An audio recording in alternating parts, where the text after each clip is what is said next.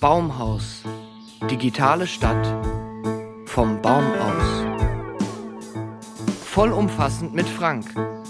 Heute mit Jonathan Bamberg und Frank Tendler. Hallo Frank. Hi.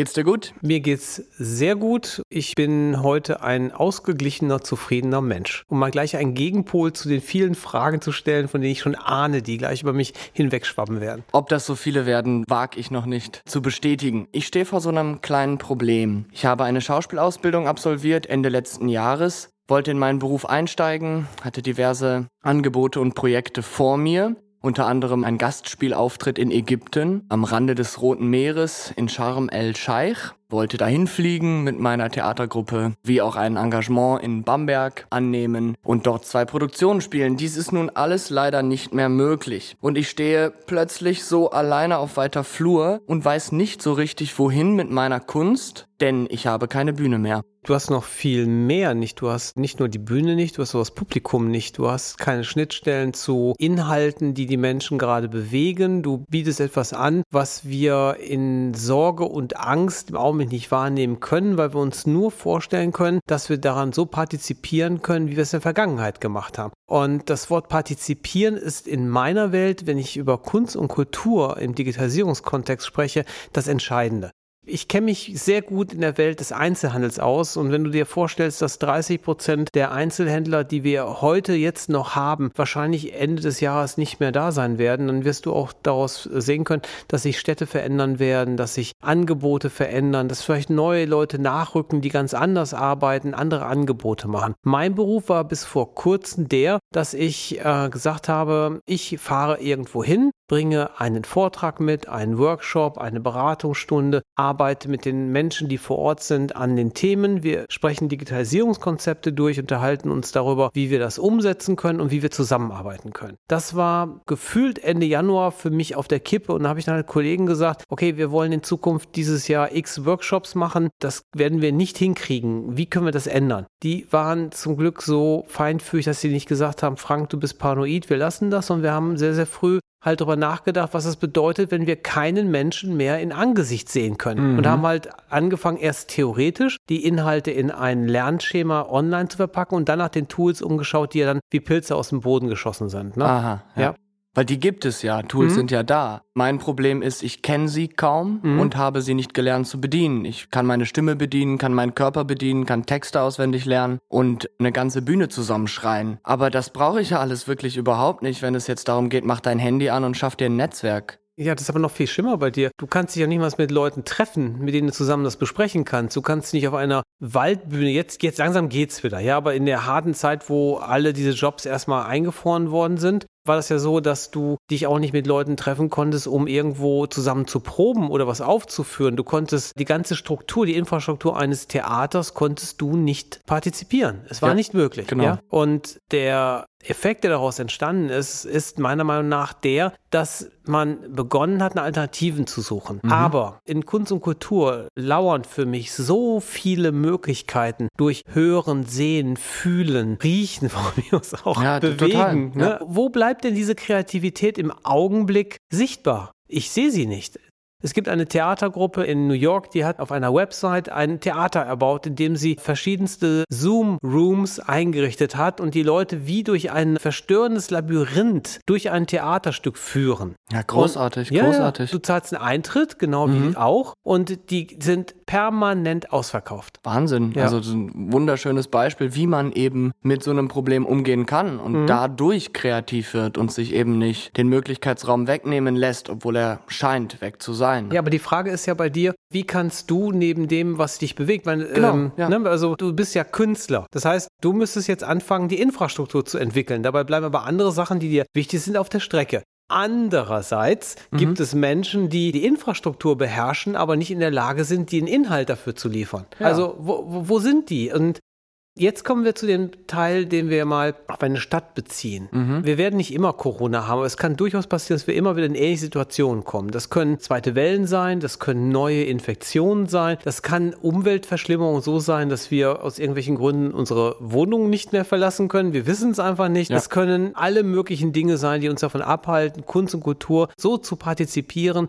wie wir es gewohnt sind. Also muss eine Stadt in meiner Welt eigentlich anstatt ein Museum hier, eine Philharmonie Philharmonie dort, ein Theater an einer anderen Stelle, neben diesen haptischen analogen Orten auch noch eine digitale Infrastruktur zur Verfügung stellen, dass wir mit den Inhalten, die in einer Stadt an Kunst und Kultur geschaffen werden, auch in der Lage sind, neue Formen von, ich schließe jetzt den Kreis, Partizipation zu ermöglichen. Das können wir aber im Augenblick nicht, weil wir gezwungen sind, alle unsere Informationen aus Netzwerken zu ziehen, aus Plattformen zu ziehen, die uns nicht gehören. Ja, mhm. und keine Stadt kann sagen, sagen mit gutem Gewissen, lieber Frank, wir haben hier eine Facebook-Seite eingerichtet, du hast nicht Lust dort jeden Tag x Leute mal kurz, bis das Stück aufgeführt wird, zum Thema Digitalisierung zu führen. Wir haben es einfach nicht. Genau, und das wäre ja großartig. Also eine Plattform, sprich ein Netzwerk, was mir die Möglichkeit gibt, in so einer Krise dennoch ein Publikum zu haben, dennoch eine Bühne gestellt zu bekommen. Ja, also ne? im Grunde genommen müsstet ihr, als Bürger ist das natürlich genauso wichtig, müsstet ihr eine Forderung stellen. Die müsste bestehen, ihr habt uns gewollt, ihr benötigt uns, ihr wollt uns auch weiterhaben, also müsst ihr uns grundsätzlich fördern. Mhm. Dazu brauchen wir Essen, Trinken, Dach über dem Kopf und die Möglichkeiten,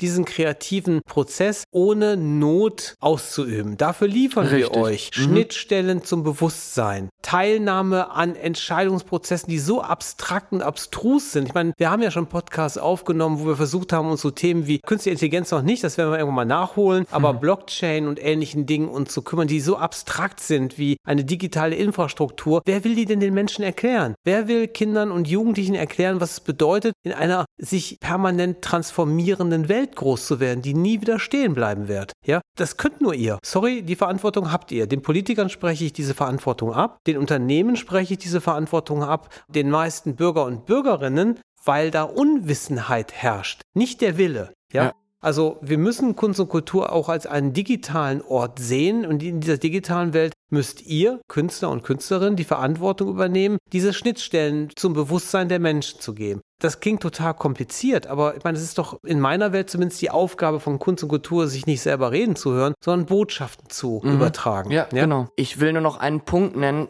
Sagen wir mal, ich spiele jetzt ein Theaterstück und mhm. es wird aufgezeichnet mit einer Kamera. Danach kann man es auf Zoom schauen oder im Livestream bei YouTube oder anderen Plattformen. Das ist schön und gut, Theater wirkt aber nicht aufgenommen über einen Bildschirm. Theater wirkt im Moment, denn jemand steht auf der Bühne und jemand sitzt im Zuschauersaal, beide im selben Raum und sie begegnen sich. Du merkst, viel, viel genauer, wie die Stimmung oben auf der Bühne ist, wenn du im Zuschauersaal sitzt. Denn der ganze Raum wird dick, wenn gerade jemand gestorben ist oder ein Mord geplant wird oder so. Man spürt das. Das ist nicht übertragbar über, über eine Kamera. Das heißt, man muss den Theaterraum mit neuen Medien denken. Also ähnlich wie du beschrieben hast, dieses Theaterstück, was dich durch verschiedene im Labyrinth angeordneten Räume führt per Zoom, die du selber auch wechseln kannst. So, das ist ja dann interaktiv und nutzt das neue Medium, um auch wieder einen interessanten Abend zu genießen ja. und eben nicht nur der Betrachter zu sein von etwas, was versucht aufgezeichnet zu werden, was ich aber glaube äh, oder was aus meiner Sicht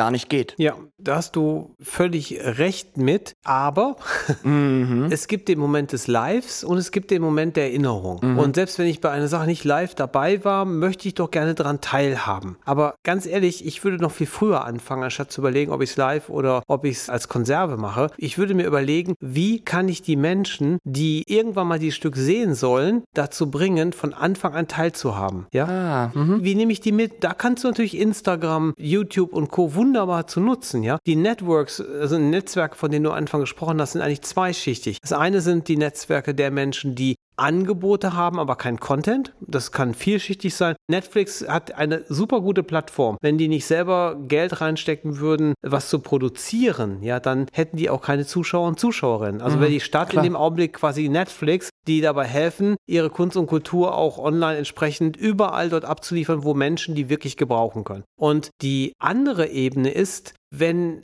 ich habe einen riesen Vorteil. Ich bin in einer Stadt und kann Menschen an den unterschiedlichsten Orten dazu bringen, sich an meinen Entwicklungen zu beteiligen. Ja, und da kommt natürlich noch dazu, also das ist einfach nicht so einen Wert von der Gesellschaft zugeschrieben bekommt. Ja. So nehme ich das wahr. Ich verdiene als Schauspieler nicht wirklich viel Geld, wenn ich im Beruf bin und muss die ganze Zeit gucken, wie ich über die Runden komme. Ja. Wenn mir das sogar genommen wird, also mein Brotverdienst, dann bleibt vom Job irgendwie nicht mehr viel übrig, was sinnvoll wäre, weiter zu verfolgen. Brauchst du so auch sowas wie einen Tipp aus Onkel Frank erklärt die Welt? Bitte? Okay, ich bin fest davon überzeugt, dass wir aus meiner persönlichen Berufserfahrung heraus oder Berufsentwicklungserfahrung, dass wir niemals die Leisten tragen werden, die wir uns jemals irgendwann hergestellt und genäht haben. Wir werden immer auf den Erfahrungen, auf dem Wissen aufbauen. Die Kunst eines glücklichen Berufslebens besteht dann darin, dass das, was uns persönlich Spaß Spaß und Freude bereitet, sind wir in der Lage, auf andere Zusammenhänge hinzubekommen. Und jetzt sind wir plötzlich wieder bei Corona. ne? Also Anpassung an Veränderung, Anpassung an Möglichkeiten. Ja. Ähm, also ich berate Digitalisierungskonzepte und es macht mir einen höllischen Spaß, weil ich mit Menschen zusammenarbeite. Im Augenblick arbeite ich nicht mit Menschen so zusammen, wie ich gerne arbeiten möchte. Allerdings stelle ich fest, dass vielleicht 40.000 bis 50.000 Kilometer im Jahr mit dem Zug durch die Gegend zu reisen auch nicht gerade die allerbeste aller Welten darstellt, die ich für mich vorstellen kann. Also versuche ich gerade halt neue Wege zu finden. Also und das hat sich in den letzten 20 Jahren in meinem Leben permanent so abgespielt. Also es gab Einschnitte, an denen ich entweder selber schuld war, durch Sieg oder Niederlage, je nachdem, was, die, was der Treiber war, und äußere Umstände. Und die Kunst ist, nicht darauf zu beharren, dass das, was einem an Talent mitgegeben wird, unbedingt in ein oder derselben Form ausgespielt werden muss, sondern sich den Sachen, die man Freude macht, einer neuen Situation hingehend anzupassen. Noch ein Ratschlag aus der alltäglichen Arbeit. Mhm. Es gibt Systeme, zum Beispiel heißt eines Lean Startup Model. Okay. Lean Startup geht davon aus, dass man ein Unternehmen gründet und dabei nach bestimmten planerischen Grundlagen und Inhalten vorgeht. Und ich glaube, das wird viel zu wenig bei der Entwicklung von, von Prozessen und Unternehmungen angewendet. Wir sollten eigentlich anfangen, nicht Ideen zu haben, sondern Grundlagen für Entwicklungsprozesse. Und die kannst du nur entwickeln, wenn du dir auch ein Entwicklungsmodell, also du brauchst quasi die Petrischale, um den Keim auch entsprechend ausarbeiten zu können oder wachsen zu lassen. Ich würde, wenn du feststellst, dass du nicht den Beruf so ausüben kannst, wie du ihn gerne möchtest, dir aus meiner Perspektive empfehlen, dich mit Methoden zu beschäftigen, wie du die Fähigkeiten, die du besitzt, auch in Zukunft anders einsetzen kannst, so dass sie dir auch immer noch hundertprozentig Freude machen. Ja, ich muss. Ne? Ja, ja, klar. Ja, das ist jetzt dran. Aber das wurde mir jetzt auch nicht beigebracht auf der Schauspielschule. Nein, ne? Also das ist so ein bisschen, ja. Nein, das bringt dir auch keiner bei, weil an der Hochschule wird dir das Wissen für einen Beruf beigebracht. Die ja. Möglichkeit, dass du diesen Beruf nicht ausüben kannst, wird ja erstmal nicht in Erwägung gezogen, obwohl ja jeder weiß, dass ein Großteil der ausgebildeten Schauspieler und Schauspielerinnen schon von Anfang an keine Chance haben, diesen Beruf genau. dauerhaft genau. erfolgreich genau. auszuüben. Ne? Aber das ist ja wiederum dein, dein Getriebensein, dass du sagst, dass ich will diesen Beruf ausüben, das ist das, was ich machen will. Also ich glaube ja so ein bisschen daran, ähnlich wie wenn wir das Beispiel nehmen, ich lerne jetzt ein Musikinstrument. Ich habe ein Grundtalent, vielleicht fünf, sechs bis zehn Prozent, die mir am Anfang einen ziemlichen Schub geben. Ja. Der Rest ist aber eben Übung und dranbleiben. Und ich glaube immer noch daran, dass das irgendwie möglich ist, wenn du dich halt reinkniest, über dich hinauszuwachsen, besser zu sein, ja. weiterzukommen. Aber jetzt haben wir einen neuen Punkt, denn dich sieht ja keiner, egal wie gut du bist, wenn du keine Bühne hast, wenn du keine Plattform hast und wenn du kein Netzwerk hast. Also nochmal, ich glaube auch nicht, dass äh, Schauspielerei nur einer Bühne bedarf. Ich glaube, es braucht ein, also einer analogen Bühne. Es bedarf einer Bühne. Mhm, genau. Und, und, und diese Bühne muss man neu überlegen, neu mhm. bedenken, neu planen. Ja, und sie nicht mehr an einen analogen Ort binden, ja. wie das Theater. Aber ohne Content, sorry, ohne dich, keine Kunst und Kultur. Dann weiß ich ja, was zu tun ist.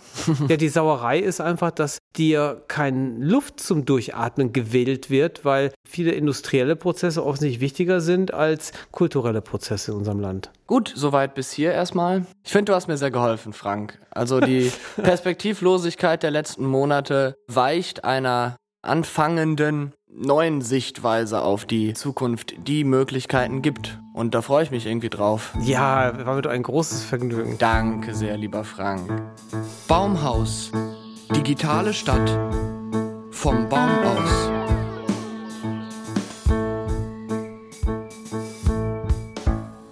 Alle Infos zum Baumhaus und dieser Folge unter www.baumhausnetzwerk.de